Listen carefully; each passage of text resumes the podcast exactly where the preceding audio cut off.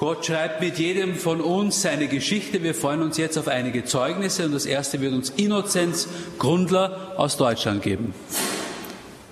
Wir dürfen mal applaudieren, dass es ein bisschen lockerer wird.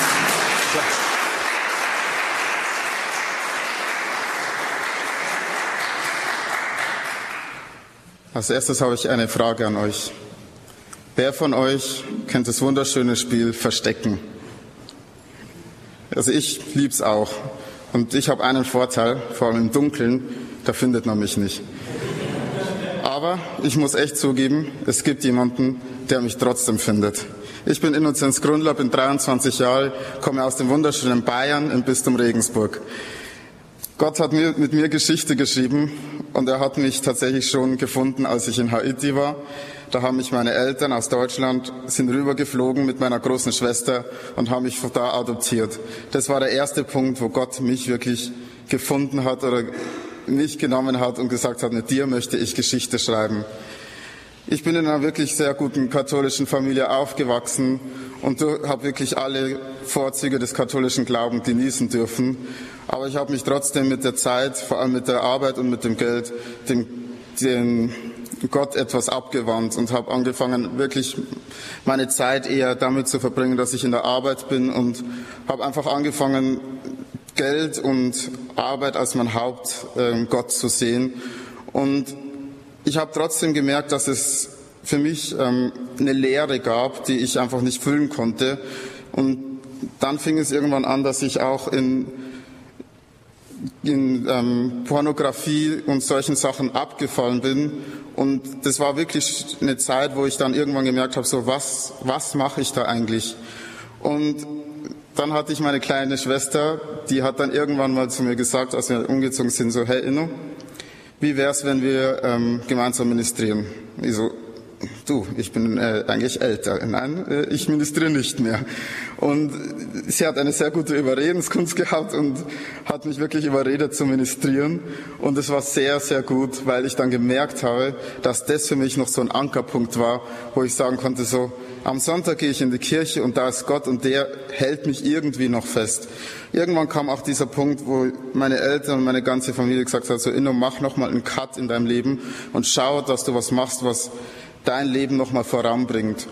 Und ich möchte wirklich ganz groß meine Familie ehren für die Beständigkeit und wirklich für diese Zugkraft, die sie mir gegeben hat, dass ich mich dann äh, bewerbe für die J9. Das ist in Salzburg eine Jüngerschaftsschule, wo du Gott näher kennenlernst, wo du den Glauben lernst und wo man einfach Gemeinschaft lebt.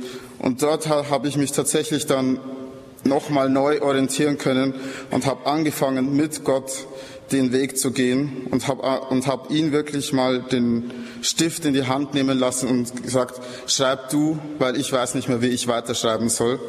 Und es war sehr gut, denn er hat durch viele Leute, die mir positive Sachen zugesprochen haben, Leute, die, die mir Sachen zugesprochen haben, die ich von mir selber gar nicht wusste, dadurch hat sich einfach bei mir dann immer mehr die Sehnsucht ähm, entwickelt, Gott noch mehr näher kennenzulernen.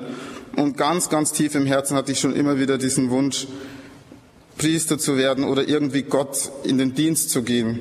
Und bei mir war tatsächlich immer das Problem Abitur und ja, das, nee, geht nicht und Arbeit, Geld verdienen und ich stand früher nicht so ganz auf studierte Menschen, es ist nicht so meine Sache.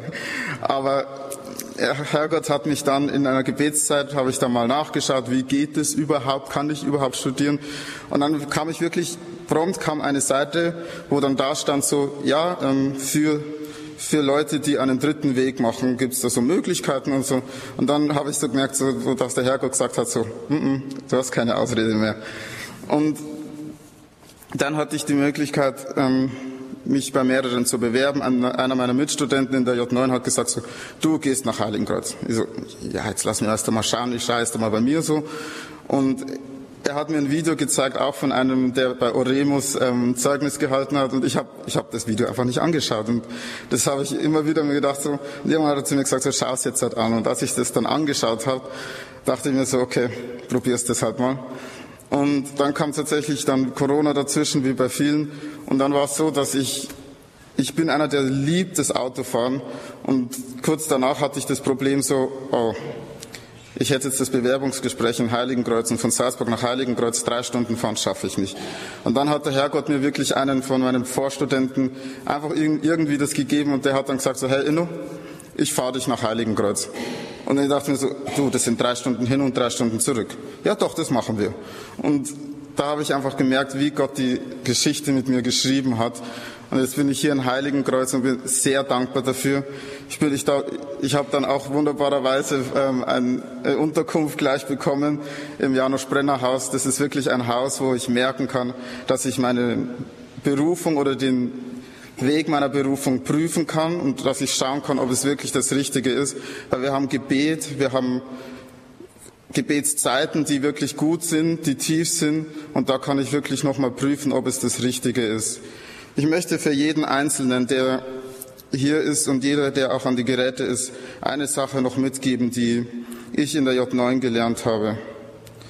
Und zwar, der Teufel nennt dich bei deiner Sünde. Gott ruft dich bei deinem Namen. Alle Ehre sei dem Vater und dem Sohn und dem Heiligen Geist.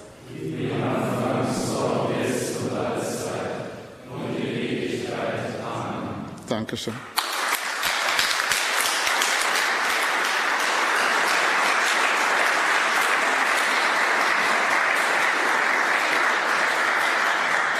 Lieber Innozenz Gundler, danke für dieses bewegende und schöne Zeugnis. Schön, dass du hier bist und deine Geschichte mit uns geteilt hast.